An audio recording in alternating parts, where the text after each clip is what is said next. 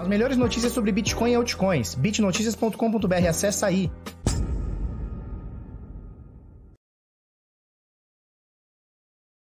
Fala pessoal, tudo bem? Eu sou o Felipe Escudeiro do canal Bitnada, seja bem-vindo à Bitcozinha. Hoje, dia 14 do 10, agora... Que horas são? Cadê meu horário aqui? 7h53, atrasamos dois minutinhos aí, mas estamos aí. Hoje a gente vai falar sobre coisas interessantes, olha só, mais uma compra institucional forte rolou no mercado. A gente vai falar também, cara, sobre a pataquada que é o Estado. Então veja bem, fizeram uma puta novela pra tal da nota de 200, o Lobo Guará, o Cachorro Caramelo, não sei o que, beleza, lançaram a, a danada da nota. Aí vem o outro órgão do governo que deveria se conversar, mas obviamente é o Estado, ele não se conversa, e aí chega e fala o seguinte: não, olha, essa nota aqui não é legal, vocês estão proibidos de, de ofertar essa nota. Com multa diária de 50 mil. Vamos falar bastante coisa sobre isso, vamos falar, obviamente, sobre o preço do Bitcoin também, que deu uma quedinha, né? Então ele testou ali é, acima dos 10.500 ontem, hoje ele está um pouquinho abaixo de 10.400, é, aqui está mostrando 11.229, mas a gente precisa ver é, na, no gráfico mesmo, né? Porque aqui, por exemplo, no Coin, no Coin Market Cap ele mostra 11.400 praticamente cravado aqui, né? 11.400 dólares e 87 cents, tá bom? É, mas vamos lá. Antes a gente vai falar sobre o valor de mercado. Ele vem girando sei lá, nos últimos dois ou três meses na casa dos 360 bilhões de dólares. Né? O que é o valor de mercado? É você pegar o Bitcoin, o Ethereum, o Tether, o XRP, todas essas e somar elas, né? É, é, é, colocá-las todas num bolo, a gente vai chegar nesse valor de 360 bilhões de dólares. O volume nas últimas 24 horas é bacana, são 72 bilhões de dólares, quase 73, e a dominância do Bitcoin chega pertinho aqui dos 60%, nesse momento 58.4, tá bom? Vamos lá então, vamos lá. Bitcoin 11.400, a gente vê dolarizado aqui o Ethereum subindo 12% na última semana, ou seja, ele sobe acima do Bitcoin, mas no dia de hoje o Bitcoin cai 0,7%, o Ethereum cai 0,8%, o XRP cai 1,69%, Bitcoin Cash subindo bastante, 4,5% acima do Bitcoin dolarizado, tá? BNB caindo, Chainlink caindo, Polkadot caindo, Uh, Cardano caindo também 3% aqui. Litecoin, a gente vai falar sobre Litecoin que ontem completou 9 anos de idade. Ontem o Litecoin completou, esse fork do Bitcoin completou 9 anos de idade. A gente vai falar bastante sobre isso também, tá? 50 dólares, né? É o valor agora de um Litecoin que já chegou a valer 360, se eu não me engano, no topo histórico lá em 2017, né? Então tem uma bela queda aqui, fechando o top 10 com a variação negativa aqui de 0,04, aqui praticamente nada, né? Em relação ao Bitcoin. Uh, vamos dar uma olhada se a gente tem mais algum destaque aqui no top 20, top 30. Não, tá tudo meio seguindo o Bitcoin, né? Então o Bitcoin, o Bitcoin deu uma quedinha, 0,7% aqui, praticamente 1%. Praticamente tudo caiu, com exceção do Bitcoin Cash, tá? Então mais ou menos por aí. Vamos falar sobre o dólar, 5,57. Ontem ele, ele, tava, ele abriu a 5,56, fechou a 5,57, tá mais ou menos na mesma aqui, tá bom? Beleza, vamos lá, vamos lá. Uh, criptomoedas em corretoras. Então a Binance tem mais de 9 bilhões de dólares transacionados nas últimas 24 horas. OKX 2.4, Huobi 2 bilhões, Kraken com volume de 479%, me parece até que é um erro aqui de API, alguma coisa, mas enfim, tá marcando aqui que a Kraken negociou ontem 1 bilhão e 600 milhões de dólares, tá? E a BitMEX 1 bilhãozinho, fechando aqui as principais é, tô com dúvida se essa Kraken aqui é verdade ou eles, sei lá, só, só erraram um número aqui, sei lá, uma, uma API errada, alguma coisa do tipo. Quero mostrar para vocês isso aqui. Charlie Bilello é, é, colocou isso aqui ontem, tá? Deixa eu confirmar se foi ontem. Isso aí, dia 3 de outubro ele colocou ontem isso aqui. Uh, e ele coloca o seguinte, olha só.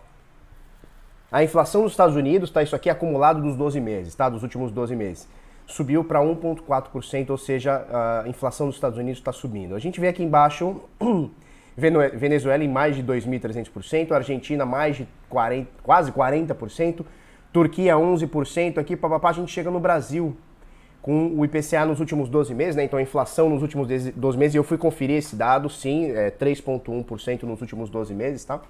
Então a inflação do Brasil aumentou em 12 meses 3,1%. Eu não sei se essa é uma inflação real, eu não sei como esse cálculo é, porque a impressão que eu tenho é que a inflação subiu mais. Mas aí também é somente uma, uma, uma, uma opinião minha, né? Uma, Uma percepção minha. Mas enfim, o Brasil aqui 3,1% de inflação. Você vê que a gente vai seguindo aqui os países é, como Rússia, México, Arábia, Arábia Saudita, né? Turquia, né? A Turquia é um país que o juro aumenta, aumentou muito. Muita gente está migrando investimento, né? É, gringo, né? O gringo está migrando muito investimento para a Turquia. Porque o risco está menor do que o Brasil, o risco de caloteamento, tá, caloteamento está menor do que o Brasil e o juro lá está interessante para você botar grana, né? Muita gente está fazendo isso. O lance aqui é o seguinte: inflação dos Estados Unidos aumenta e você tem alguns países aqui que tiveram deflação nesse período. A gente está muito acostumado, nós aqui, né, Brasil e tal, a gente está muito acostumado com a, com a inflação. Que é a perda do poder de compra, né? Então o dinheiro ele passa a valer menos. E existe um problema também que a gente não conhece esse problema, né? Muita gente gostaria de, de, Eu sei que vai comentar aí, né? Ah, eu gostaria de ter esse problema. Mas existe o problema da deflação, que é um problema que nós no Brasil, eu acredito que nós nunca vivemos, depois vou até confirmar isso, mas acredito que no Brasil pelo menos anos modernos aí, desde que eu nasci, sei lá, a gente nunca viveu um período de deflação. Só que a deflação, ela também, ela, ela, ela é ruim para a economia. Por quê? Pensa comigo sobre a inflação, né? A inflação, ela vai perdendo o poder de compra.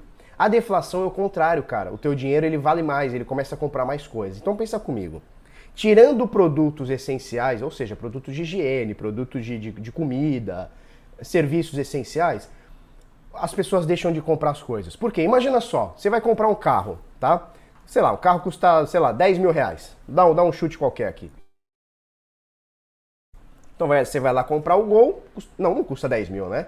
50 mil, deve custar um Gol 50 mil reais. Você chega lá vai comprar o Gol 50 mil, beleza. Só que a gente está vivendo uma, uma, uma, uma, de, uma deflação. Aí o cara fala assim, caramba, o, o, o, mês que vem, esse 50 mil vai ser 48. Por que, que eu vou comprar esse mês? Eu espero mês que vem, mês que vem vai estar 48. Aí chega no outro mês, com a deflação, não está mais 48, está 46. Aí eu quero falar, caramba. Ah, não vou comprar. Eu, eu, o meu seguro aqui. Eu vou, eu vou no próximo, que o próximo vai estar mais barato. O que acontece a economia não gira. Do mesmo jeito que a nossa economia, que ela fica ruim com a inflação, a gente perde eh, valor de compra, o contrário, ele também não é tão bom. Ele não é tão massacrante como a inflação, que é o que a gente vive, que nós brasileiros estamos acostumados, mas a deflação também é uma parada ruim, não é uma parada tão boa, tá? Porque você não, não, não usa o dinheiro, a economia não gira, você não usa o dinheiro. Por que, que você vai comprar um computador hoje de, sei lá, dois mil reais se amanhã ele tá 1.900, no outro mês 1.800, no outro mês 1.700, daqui um ano ele tá mil? Por que, que você vai comprar hoje, cara? Você fica com o seu e, e deixa o teu dinheiro lá que daqui a pouco você compra por mais barato. Então existe esse problema. Enfim, isso aí também é outra coisa, né? Inflação no mundo aumentando. Por quê? A maioria dos países, né? Porque impressão de dinheiro. Vamos ficar muito atento nisso, tá bom? Muita atenção nisso daí.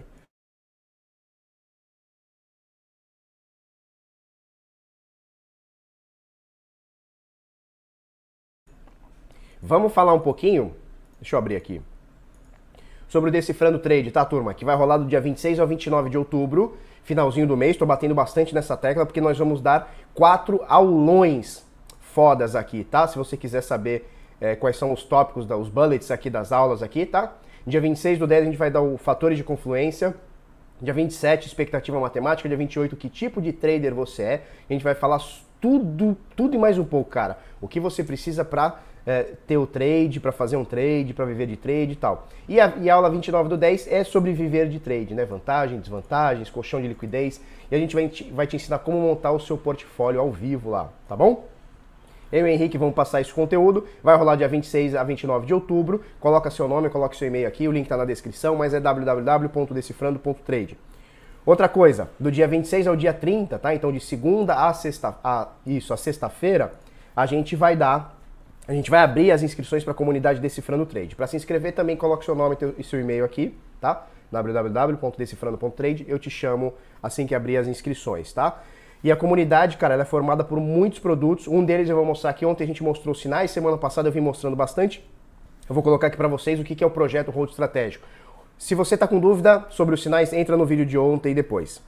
Os sinais é pauleira, cara, é 24 horas por dia, 7 dias por semana. Enquanto o mercado estiver bom, a gente vai dar ripa lá. O PHE ele é diferente, tá? Ele visa movimentos maiores, ou seja, a gente não quer ali pegar 1, 2, 3, 5, 10%. A gente visa pegar 20, 30, 40, 50, às vezes 100%, como já aconteceu. A gente já pegou moedas de mais de 200% de, de valorização. E a gente não deixa o alvo é, fixo, né? Então a gente deixa em aberto. Enquanto a tendência for boa, a gente pega. A última entrada, só para vocês terem noção sobre a diferença dos sinais para o PHE, tá? A última entrada que nós fizemos no PHE foi dia 9 de outubro, olha só. A moeda ZIL, tá? 5% do capital, então a gente dá aqui o valor de entrada. Preço de compra aproximado entre 177 e 184 aqui e o stopzinho, tá bom? E a gente dá as informações aqui e obviamente a gente vai acompanhando e vai vendo o que rolou, tá? A gente coloca aqui graficamente o que, que rolou e tal, não sei o que. Enfim, é uma coisa bem mais lenta e ela é um perfil diferente dos sinais. Sinais, velho, é pauleira, é o dia inteiro, tá? Sinais é o dia inteiro, 24 horas por dia. É... PHE não, PHE, cara, às vezes fica um mês sem entrar mas também a gente pega a tendência das moedas, ou pelo menos essa é a intenção, né? Pegar a tendência das moedas. Então são perfis diferentes. Obviamente você pode é, é, construir as duas coisas, tá? Você pode usar os sinais e o PHE. Ou só os sinais, ou só o PHE, ou um pouquinho dos dois. Ou nenhum dos dois também, se não quiser, tá? Se você quiser fazer sua própria análise gráfica, análise técnica, cara, vai aprender no curso aqui com a gente, que tem, cara, mais de 70 horas de aula e curso vivo. Toda semana a gente põe conteúdo e tal www.desfrando.trade, bota seu nome, bota seu e-mail e vai ter um grupo aí, entra nesse grupo que eu tô jogando conteúdo lá pra caramba, tá bom? Vamos lá. Vamos falar sobre o gráfico do Bitcoin, porque é o seguinte.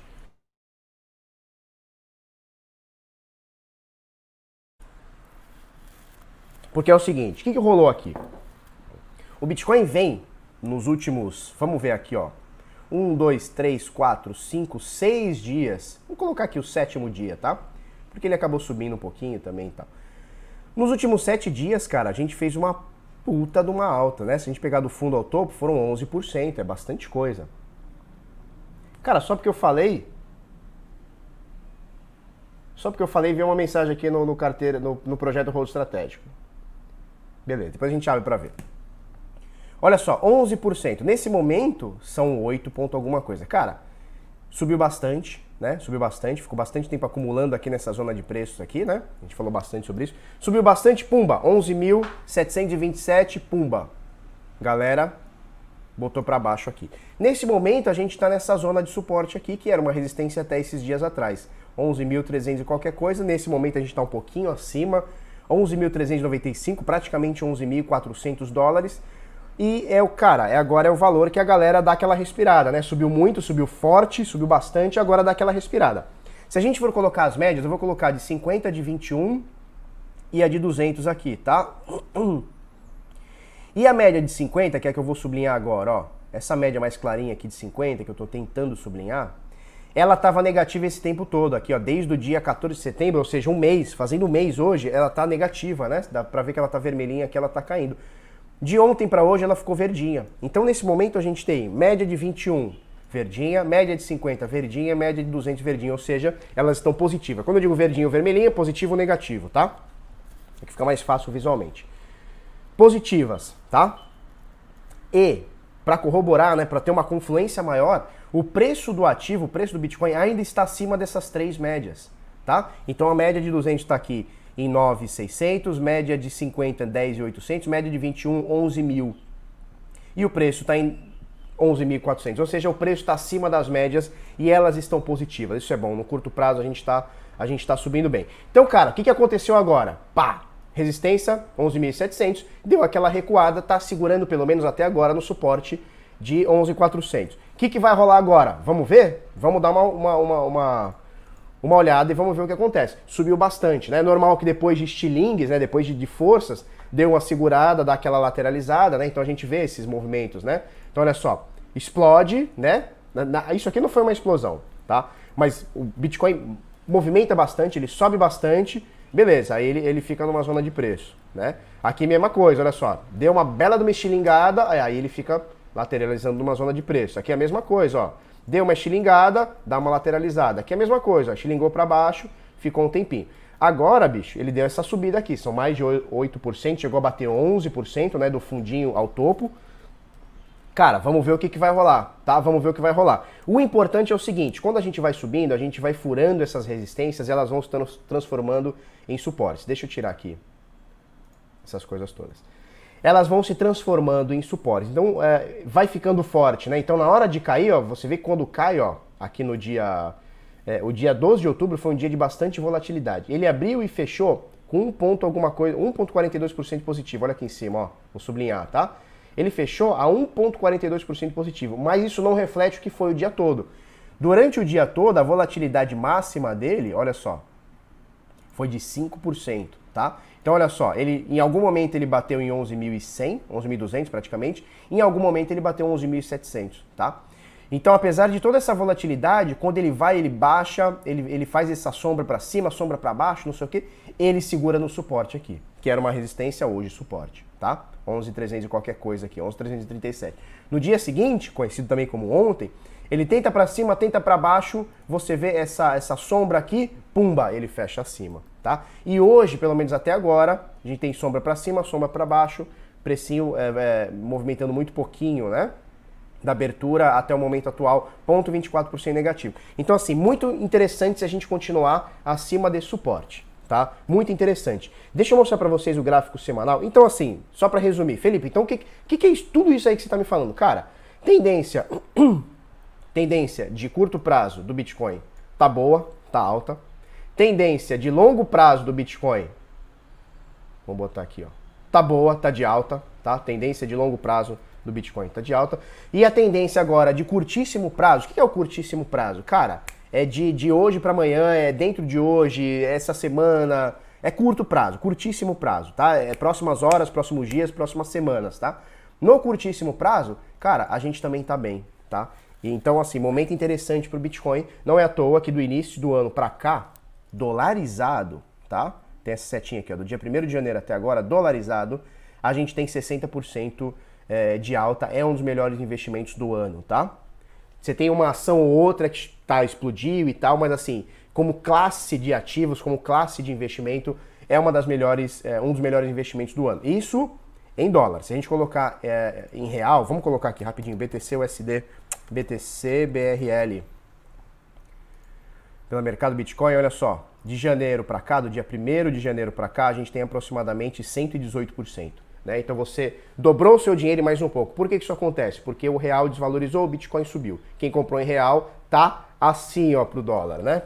Então beleza, mais ou menos por aí. Deixa eu voltar lá, BTC, USD, Coinbase, que eu quero mostrar o semanal. O semanal isso aqui é o diário, tá no, no gráfico diário, então cada barrinha dessa aqui representa o dia, né? Representa um dia. Isso aqui é o histórico de preços de um dia, cada barrinha dessa. Vamos colocar no semanal aqui, que no semanal a coisa muda um pouquinho, tá? Então olha só. Semanal a gente vê essa lateralização, essa queda da semana do 31 de agosto, sobe, papapá, pimbarzão. Olha que pimbar bonito no semanal. Maravilhoso, né? Esse vermelho aqui, né? Pimbarzão de alta. Apesar de ele estar tá vermelhinho, pimbarzaço de alta. Maravilhoso. Beleza, suporte, pau. Olha só, semana passada de muita alta, essa semana aqui ela não tá bonita. Só que a gente ainda tá na meiuca da semana, hoje é quarta-feira, né? Pode subir mais ainda, pode cair mais, muita coisa pode acontecer. Pelo menos até agora ele mostra uma indecisão da galera, tá? Então a gente tá aqui no suporte, como a gente falou, né, tá no suporte aqui dos 10.300, tá um pouquinho acima dos 10.300, mas a gente tem essa rejeição toda dos 11.700 até agora. Vamos ver o que que rola, tá? De qualquer forma, na minha opinião, uh, continuamos a tendência de curtíssimo prazo de alta, pelo menos até agora. Até e, e assim, é, existe uma frase no mercado que é o seguinte: Cara, a tendência só muda quando ela mostrar que muda. A gente não acha que vai mudar, a gente não acha que vai continuar. Tá na tendência, cara. Olha só, semanal, tá na tendência, cara, de curto prazo. Eu não acho que agora vai cair, eu não acho que agora vai subir. Cara, a gente está na tendência. E quando que ela vira? Quando ela mostrar que virou. Então, por exemplo, aqui, ó, olha só. Aqui a gente iniciou uma tendência, isso aqui é início do ano, tá? Aqui é final de novembro, final de novembro até fevereiro, tá? Aqui é 18 de novembro, aqui nesse máximo aqui é 17 de fevereiro.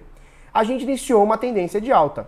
Quando que ela virou? Quando ela mostrou pra gente que ela virou, olha só. Ela mostra que vira. Então, não é assim, quando chega aqui não é, hum, eu acho que vai cair. Você não acha nada. Ninguém aqui acha nada, tá? Então aqui é a mesma coisa, ó. Tendência de curtíssimo prazo de alta, tendência de curto prazo de alta. Tendência de longo, como eu mostrei, também é de alta, tá? Olha só que maravilha. Show? Essa é a tendência de curto, curtíssimo e, e, e longo prazo, tá? Médio para longo prazo. Se por acaso ele virar hoje, cara, começar a cair aqui, beleza, a tendência virou, show de bola. Em algum momento ela vira, só que a gente não tenta acertar onde vai, onde não vai. Show, beleza? Tá bacana por enquanto? Show de bola, vamos lá. Vamos que vamos. Uh, deixa eu abrir aqui. Então, show, olha só, vamos lá para o Litecoin os seus 9 anos. Então, ontem, dia 13 de, de outubro, completou 13, 13 não, 9 aninhos de Litecoin. Vamos falar um pouquinho sobre essa moeda. O que é essa moeda? Ela, ela é um fork do Bitcoin. Ela foi criada para ser uma moeda mais rápida e com mais, maior supply do que o Bitcoin. Então, o Bitcoin são 21 milhões de unidades, o Litecoin são 84, é isso? São quatro vezes mais, tá? Então você tem mais mineração, né? Cada bloco gera mais moedas. Uh, você tem ela mais rápida e alguns motivos para isso também. A rede. Então, assim, tem até um vídeo muito famoso do Fernando Urich, né? Se você não conhece o Fernando Urich, depois procura aí, vai lá no YouTube lá, Fernando Urich no Twitter e tal. Hoje ele, ele fala menos de Bitcoin, parece até que não quer falar de Bitcoin, né? Ele fala quase nada de Bitcoin, mas ele foi o cara que se lançou por conta do Bitcoin. Inclusive, o, o livro mais famoso do Brasil e o livro, o livro brasileiro internacional mais famoso também é do Fernando Urich, né? É, como é que é? O, eu tenho ele aqui. Ele tá aqui, ó. Não tá, não. Ah, não tá aqui, peraí. É, não tá, cara. Achei que ia estar tá aqui, mas não tá, não. Peraí, que eu acho que tá, cara. Aqui, porra. Bitcoin é a moeda na era digital. Deixa eu abrir minha câmera aqui para ver se está certinho. Esse aqui, ó. Tá, é, é a publicação brasileira é, mais conhecida no mundo e é um livro muito bom, tá? Bitcoin é a moeda na era digital. Se você não conhece, do Fernando Urich, tá aqui, ó, o nome dele. Procura ele tanto no YouTube, no Twitter e tal. Tá? Esse livro aqui é muito bom é, e, e, ele fez um vídeo muito bom. Eu acho que é 2017, cara, ou 16. Depois tem que olhar no canal dele lá que ele é o seguinte, ele, ele fala sobre, eu não vou saber exatamente o título, mas é o seguinte, o Litecoin que é a prata do Bitcoin, né? Então ele faz uma comparação do Bitcoin como se fosse o ouro digital e o Litecoin como se fosse a prata digital. Eu acho que esse vídeo é de 2016. Depois vocês procurem no canal dele, que o canal dele é muito bom. Hoje ele fala mais sobre economia e tal. Parece que se renega de falar em Bitcoin, né? Parece, não parece?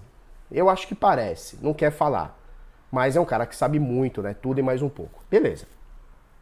Seguinte, cara, tem um tufo aqui ó, de pelo aqui, eu não tô gostando. Deixa eu fazer assim. Ó. Show. Agora tá bonitão, né? Beleza, vamos, vamos botar a tela novamente aqui. Enfim, o Litecoin foi uma moeda para ser é, para ter menos taxas, para ser mais rápida que o Bitcoin. E aí você tem o, o, o, Litecoin aqui que ele esteve praticamente a vida inteira no top 10. Ele saiu, a gente falou sobre isso, né? Ele saiu do top 10 recentemente, ele foi para a 12 posição, agora voltou. Né? Então é, uma, é, mais uma moeda que briga aqui para estar tá aí.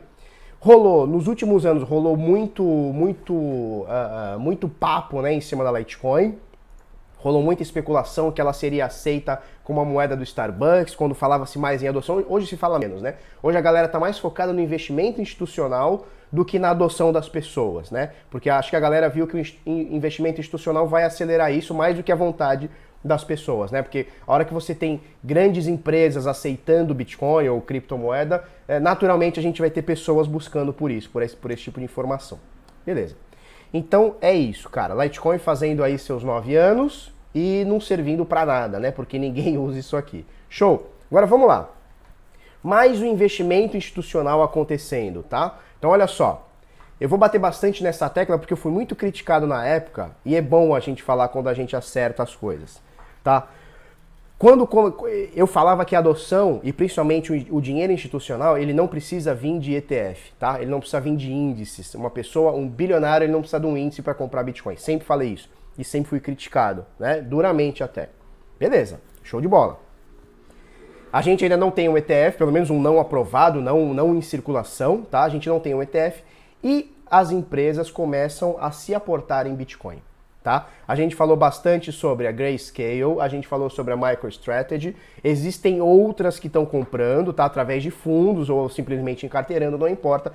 E aqui a gente tem mais uma empresa chamada Stone Ride, eu acho que é assim que fala, Ride, Ride, sei lá.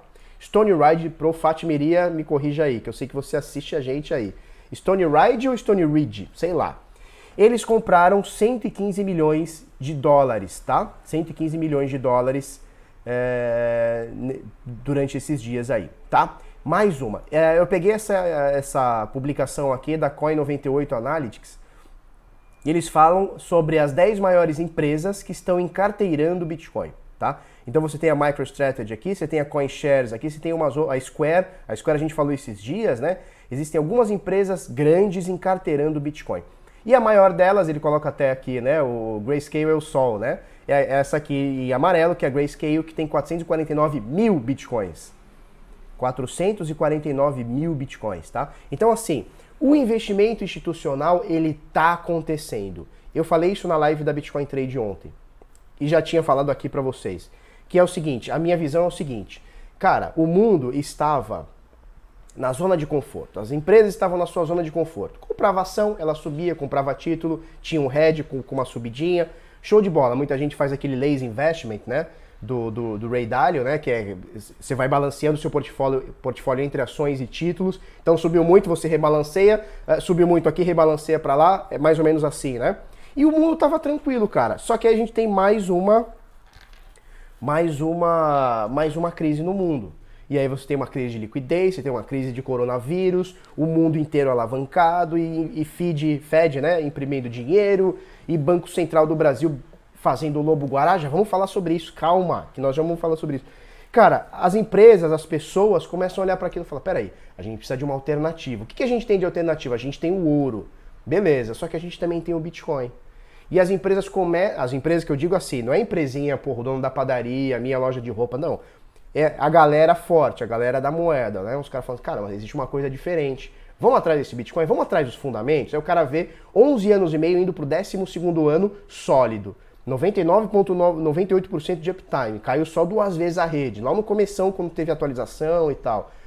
Cara, não tem como ser confiscado. Não tem nenhum agente, não tem nenhum governo, não tem nenhum banco que mande. Não tem nenhum agente que suba ou, ou caia o preço da moeda porque quer. Não pode ser confiscado. Os caras começam a olhar e falar, peraí, isso aqui é legal. E aí você vê empresas que mexem com Bitcoin comprando, né, mexem com cripto, né, com mercado comprando, e empresas como a MicroStrategy que não tem nada a ver. Há empresas como a Square que não tem nada a ver. Me parece que essa Stone Ride ou Reed também não tem nada a ver com criptomercado, também encarteirando Bitcoin. Então, uma, não precisamos de ETF, o que não quer dizer que o ETF não ajude, não é isso que eu estou falando, obviamente vai ajudar, eu torço por isso, mas ah, um bilionário não precisa de ETF para encarteirar Bitcoin. Se eu, que sou um Zé Ruela, consigo encarteirar Bitcoin, você pode ter certeza que um bilionário também consegue. Ah, ele paga um analista, ele paga um hacker, ele paga alguém para ensinar ele a comprar uma Ledger e botar lá dentro. Você fica tranquilo que um bilionário consegue, tá? Se eu, que sou um Zé Ruela, consigo, um bilionário, você fica tranquilo que ele consegue. Não se preocupem com ele, tá? Mais ou menos por aí. Uh, é isso que eu queria falar sobre. Então, assim, o investimento institucional ele está acontecendo isso vai ter efeito. Isso vai ter efeito. Se já não está tendo efeito, essa subida desse ano talvez tenha efeito dessa compra muito louca, tá? Então a gente está vendo que empresas estão encarteirando. Então, obviamente, você está tirando de circulação algumas moedas, tá? Então, show de bola. Vamos para a notícia que eu, porra, eu, eu, não, eu, não consigo, eu não sei como é que eu vou falar essa notícia para vocês, cara. Eu simplesmente não sei como é que eu vou falar essa notícia. Porque o que, que rola aqui? Vamos lá. Inflação no Brasil a nota de 1 ele já não fabrica há muitos anos, é, não tem o dinheiro no mercado. Vamos fazer a nota de 200, né? Vamos fazer a nota de 200. Legal, que legal, uma notinha bonitinha e tal. Beleza, consultou a população? Não. Simplesmente foi lá e fez. Legal. Inflação, show de bola, vamos fazer uma moeda pra gente fingir que a gente tá combatendo. Então vamos imprimir mais dinheiro, uma nova cédula. Beleza, imprimiram lá a nota de 200, fizeram, gastaram o nosso dinheiro para fazer propaganda na TV, imprimiram o dinheiro, é um gasto do caralho. Legal. Botaram a nota de 200. Aí agora, então, é, o Banco Central é um órgão do governo. Ah, mas é independente? Não é. Foda-se, é do governo. Pronto, ponto. É, é, governo, é Estado, tá? Então, esse bancão central aqui, agora é, veio uh, outro órgão público, né? Que é a DPU, Defensoria Pública da União, e diz o seguinte: olha só, Banco Central, não gostei da tua nota de 200 tira de circulação. Mas peraí, como tira de circulação? Eu imprimi não sei quantos bilhões de reais aqui para produzir essa nota, para imprimir. Como que tira de circulação? Não, tira de circulação, senão tu vai pagar multa de 50 mil por dia. Aí tu fala assim, peraí. E aí tu vai ver o motivo, né? Segundo a matéria aqui do, do Cointelegraph, a matéria do Paulo José, tá? feita a 12 horas, finalzão da, da noite de ontem lá e tal. Diz o seguinte: segundo a DPU, Defensoria Pública da União, a DPU pretende inviabilizar o uso da cédula lançada recentemente no mercado financeiro brasileiro, alegando que, aspas, falta acessibilidade em relação ao tamanho da nota. Ou seja, eles acham que por algum padrão a nota ela tá grande ou pequena, ou bonita demais ou feia demais. Não gostaram da. O DPU, a Defensoria Pública da União, não gostou da nota. Não gostou. Foda-se. Não gostamos da nota que se dane tira de circulação, com multa de 50 mil por dia. Primeira coisa, primeira coisa que a gente tem que pensar aqui, um, o Estado, ele não se conversa. Então você tem um monte de órgão, um monte de cabide de emprego, um monte de gente trabalhando no Estado e o Estado não se conversa. A gente vê isso com polícias, né? A Polícia Civil não conversa com a Polícia Militar, que não conversa com a Polícia Federal, que não conversa. Nada, não conversa, não conversa. São órgãos independentes, foram feitos para serem independentes, não se conversam. E aí você tem o Banco Central, que seria a autoridade, seria a autoridade máxima é, do Brasil falando em dinheiro.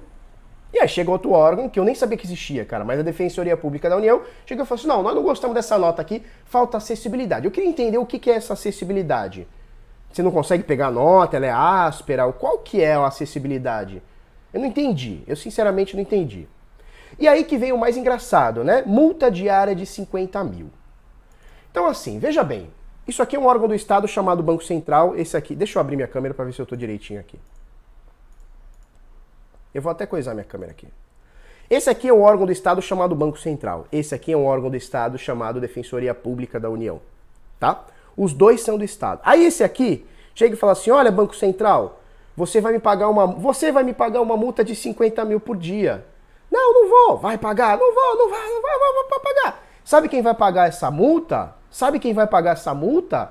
O gado aqui, que não queria a caralha da nota de 200, não queria a DPU, não queria o Banco Central e nós vamos pagar uma multa de, de 50 mil diário.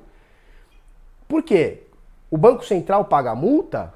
O Banco Central o que, que é? É uma, é uma pessoa física, uma pessoa jurídica? Quem que responde pelo Banco Central? Quem é que vai pegar e vai dar 50 mil? O Banco Central tem um caixa? Por que, que o Banco Central teria um caixa se é que ele tem? Cara, é um negócio muito louco. Ó, o Gui Bressan tá falando uma coisa interessante aqui. Falaram que é por causa do tamanho, por causa do tamanho da nota, que é o mesmo da nota de 20, possibilitando cegos confundirem com uma nota a outra. Beleza, então o Banco Central não fez um estudo, eles não conseguiram falar, hum, essa nota aqui é igual a outra. Não conseguiram. Eles simplesmente foram lá produzir, aí vai a DPU e não pode mais, e aí, como é que fica? E a gente paga multa de 50 mil por dia? Porque eu não, tenho, eu, não, eu, não, eu não recebi essa nota de 200, tá? Eu não peguei ela na mão ainda, não vi ela em circulação. Mas eu acho que ela já foi disparada. Como é que você volta a, a, a nota? Como é, que você, como é que você pega essa nota e fala, não, pessoal, devolve aqui. Devolve aqui para nós não pagar multa.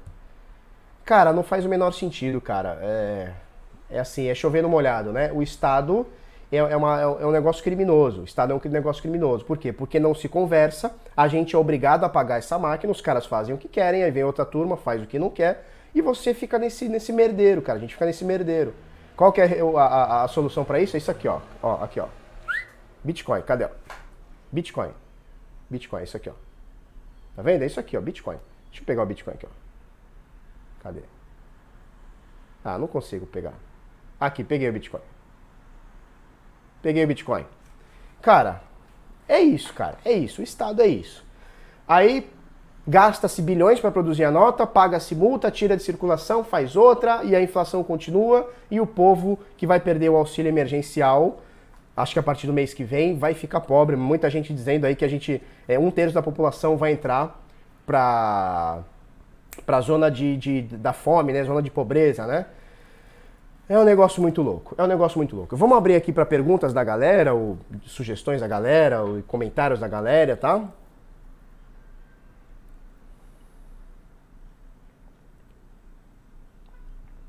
Ó, o Lucas Said diz o seguinte: me lembrou o caso do Gilmar Mendes que ofendeu uma pessoa e que foi condenado a pagar uma multa e foi a União, ou seja, nós. É, esse é o, o Estado é o seguinte: é, o que acontece com o Estado? O Estado por exemplo, eu sou uma pessoa física, né? Eu sou pessoa, uma pessoa física e a minha empresa é uma pessoa jurídica onde eu sou um sócio eu respondo. Ou os sócios da minha empresa respondem. Então, assim, se acontecer alguma coisa com a minha empresa, sei lá, se eu fizer uma merda, o sócio responde pela empresa. Tá? Então, sei lá, cara, se eu só negar imposto pela empresa e o Estado pegar, eu possivelmente vou preso. Ou paga multa, eu não sei exatamente, mas acho que vai preso.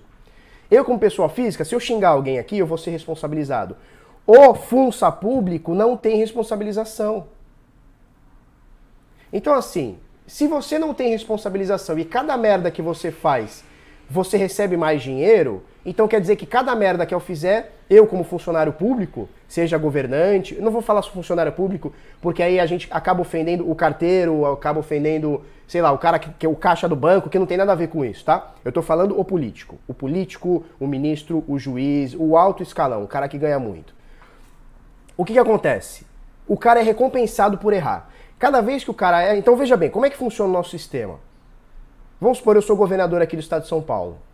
Então eu tenho, um, eu tenho uma grana aqui para investir, por exemplo, em segurança. Só que esse ano, o índice de segurança, sei lá, os roubos aumentaram, o latrocínio aumentou, o homicídio aumentou. O que, que eu faço? Então eu fui ineficiente, eu não consegui é, deter isso tudo, eu não consegui controlar ou diminuir. Então o que, que eu faço? Eu vou pegar mais dinheiro. Então antes eu tinha um bilhão, vou chutar qualquer número, eu tinha um bilhão para gastar com segurança. Segurança foi pior, agora eu quero dois. Obviamente, o dinheiro não é gasto bem, eles não sabem gastar o dinheiro. Óbvio, não é deles. O que acontece?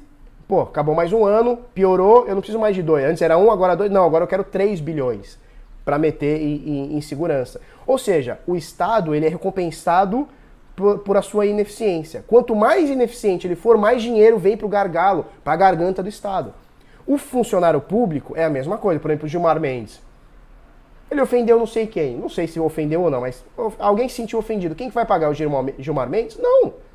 É o Estado. Ou seja, quando a gente fala o Estado, o Estado não trabalha, o Estado não é uma pessoa. Quem paga somos nós. Vem para nossa lomba.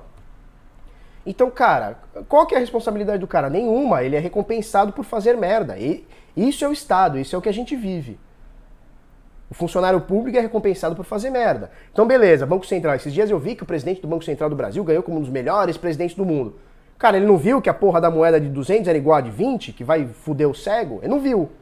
Então como que o cara pode ser melhor se ele não consegue nem ver a porra da moeda que ele tá fazendo? Gastou um bilhão, ah, vamos fazer a moeda nova, um bilhão para fazer moeda, dois bilhões. Ou seja, esses caras eles são recompensados por fazer merda, por fazer coisa errada. Diferentemente da propriedade privada. Né? De uma empresa privada, aliás. Diferentemente. Ué, se eu fizer merda, eu vou falir. Até consigo pegar no banco um dinheirinho e tal por um tempo, mas eu vou falir. Se eu pegar dinheiro e for ineficiente, eu vou falir. O Estado não. Se ele pegar dinheiro e for ineficiente, ele pega mais dinheiro. E se for ineficiente, ele pega mais e pega mais e pega mais e pega mais. E você apagar. É uma coisa de louco. É uma coisa de louco. É uma coisa de louco, cara. E, e, e assim, esse é o tipo de notícia, cara. Eu fico puto. Já fiquei mais, hoje eu fico puto. Só puto. Tá? Servidores públicos são incentivados a serem eficientes. Olha só, ontem eu fui no Poupa Tempo. Para quem não conhece o Poupa Tempo, eu não sei se tem no Brasil inteiro.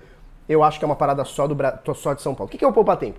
Eles juntaram a Sabesp, a Prefeitura, eh, a CPFL, CNH, né, o Detran. Eh, eles juntaram tudo num lugar só. A ideia é até boa, para você é, economizar tempo e burocracia. Beleza, fui ontem lá no Poupa Tempo que minha porra da minha carta venceu. Venceu nessa quarentena, eu não vi que tinha vencido, vou viajar é, finalzão do mês, venceu. Fui lá renovar a porra da carta.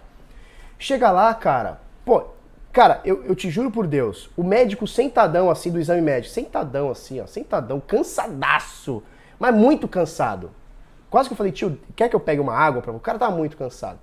Aí ele perguntou, o que, que você faz? Eu falei, cara, eu sou, eu sou empresário. Aí ele virou pra mim, ah, não faz porra nenhuma, né? Eu falei, é, não faz porra nenhuma, é isso aí. Cara, uma, uma coisa não conversa com a outra. Você vai num lugar, aí você vai pagar lá no, no caixa lá, não conversa. Ah, não, a gente não aceita, só aceita cartão da caixa. Porra, então põe uma placa gigantesca, põe assim, ó, a gente só aceita débito da caixa, ou é débito ou é dinheiro. Pô, com corona, aí tive que sair, vai no banco, aí volta, aí, cara, muito chato, cara. O Estado é totalmente ineficiente. Ó, o Luiz Berg disse que na Bahia chama-se saque, tá? Aqui, aqui, no, aqui em São Paulo chama poupa tempo. Que não poupa tempo porra nenhuma. Mas em relação ao que era antes, poupa assim. Por exemplo, você perdeu, você perder sua CNH, ou perdeu o seu, a sua identidade, eu acho que poupa assim. Eu acho que poupa assim. Mas, cara, é ineficiente pra caralho. É muito ineficiente.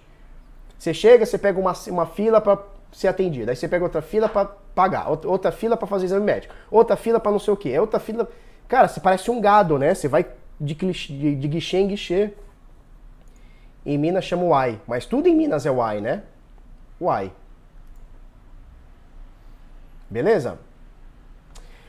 Sobre o Pix. É, esses dias a galera falou sobre o Pix e a gente acabou não. Eu acabei não falando sobre uma das coisas mais importantes do Pix, que é o seguinte, a falta de privacidade, tá? O Marcelo diz o seguinte: Pix igual ao fim do dinheiro físico, controle a marca da besta no futuro.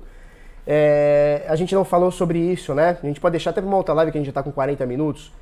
Que. Ah, é, sim, o Bruno Araújo falando sobre o pior de tudo é ser mal atendido. Sim, puta, é um povo muito cansado, cara.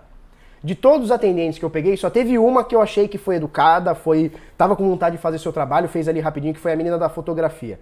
O resto da turma, velho, é uma canseira, o cara olha pra você, o que, que você quer? Você fala renovar a porra da carteira.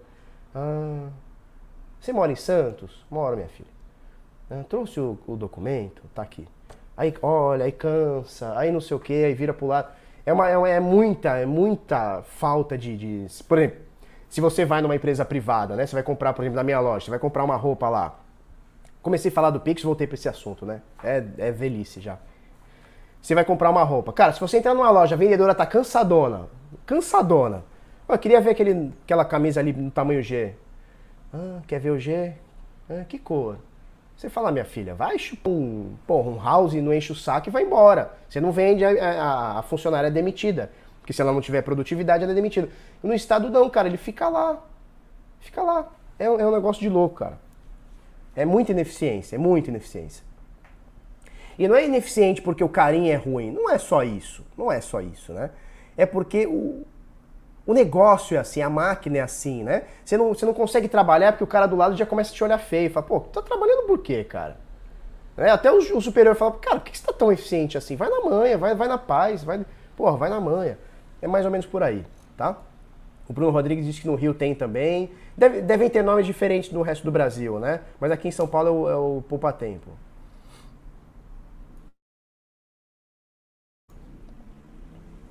Vamos ver o que a turma tá falando. Gabriel Juvenardi pergunta: Felipe, o que você acha da estratégia de comprar 100 reais em Bitcoin todo mês? Gabriel, essa estratégia chama, chama Dollar Cost Average, Dollar, dollar Cost Average, tá? todo mês, ou toda semana, ou todo dia, ou todo período, tá? Todo ano você faz uma comprinha independente do valor. Isso é muito legal. Tem até um site, deixa eu botar aqui, que é o Bitcoin Dollar Cost Average. Vamos, vamos achar ele aqui, ó. Bitcoin Dollar Cost Average. Average. Esse aqui, ó. Bitcoin Dollar Cost Average.com. Ah, não é esse site aqui não, cara, tem outro. Mas esse aqui deve, deve, deve calcular bem. Você coloca aqui, por exemplo, ó, desde 2016, não vamos tão longe não, vamos, sei lá, desde 2000, vamos desde 2018, tá? Se eu colocar 100 dólares desde 2018, é, vamos dar um enter aqui, semanalmente, tá? O meu ROI, o meu retorno de investimento vai ser de 64%, tá? Se for duas vezes por, por, por mês, também é quase parecido, né? Então eu vou ter investido 10 mil, eu vou ter 10 mil em Bitcoin, investido 6 mil, tá? Uh, se a gente for um pouquinho mais para baixo, vamos colocar um pouquinho mais, né? Vamos colocar aqui, sei lá, 300 dólares por mês, que é bastante também, né? Uh, teria investido 37, teria hoje 59. Então você consegue fazer esses cálculos aqui, é só procurar Bitcoin Dollar Cost Average aqui, tem outros sites aqui, tem um melhor, é esse aqui, ó, dcabtc.com, esse aqui é melhor, tá? dcabtc.com. Você coloca aqui o preço em dólar, aí você converte em real, né?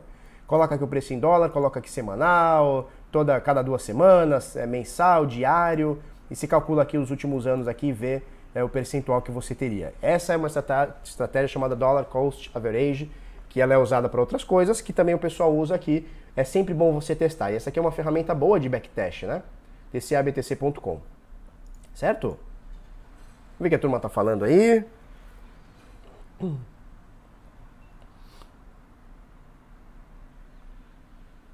O Estado é igual. Cadê aqui? O Estado é igual ladrão de gravata, é isso aí.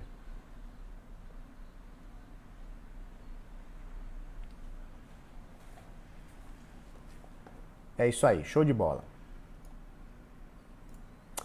Leandro, fala sobre a Binance aceitando reais a taxa zero. Leandro, show de bola. O lance que o pessoal está falando é o seguinte: é, vai ter reporte para Receita quando você fizer transação, é, quando você fizer trade lá dentro. Então vai ter transação para receita. Então assim, talvez pela taxa talvez pela taxa, seja interessante do que outras corretoras. Mas não acho que vai ser as mil maravilhas, tá?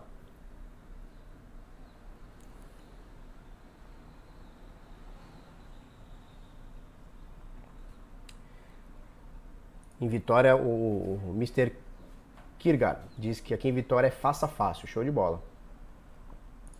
Qual incentivo eles têm para ser eficiente? Não tem incentivo para ter eficiência. Você não tem meta, você não tem demissão, a não ser em casos extremos, você não é demitido, nada, cara, nada. O Estado, ele, quanto mais ele for ineficiente, mais ele ganha.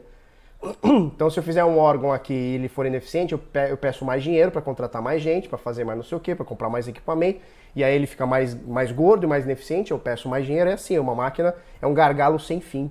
Quanto mais ineficiente eu for, é, mais dinheiro eu ganho. Então, eu sou recompensado pela ineficiência. E assim, é, é, é conceitual, né? Vai desde o cara que, que, é, que é dono, né, que é o gerente do órgão, sei lá, o presidente do órgão, até o funcionário mais baixo. Ele não pode produzir, porque ele vê todo mundo não produzindo. Né? Às vezes o cara chega lá com maior vontade de, de crescer e tal, não, não pode. Ele tem que. Para você crescer, você tem, tem que ter tempo de casa. Ou ter, ser, ter, ser muito amigo de quem não produz também lá pra cima. É assim, cara. Beleza? É isso aí. Se você gostou desse vídeo, curte, comenta, compartilha com os amiguinhos, se inscreve no canal, coisa no sininho. Amanhã mesmo bate horário, mesmo bate canal. 10 para as 8 da manhã estaremos aí. É, manda esse vídeo para os amiguinhos, esquema de pirâmide, manda para 3, para mandar para mais 3, para mandar para mais 3. Tá bom? É isso aí. Até amanhã e tchau, tchau.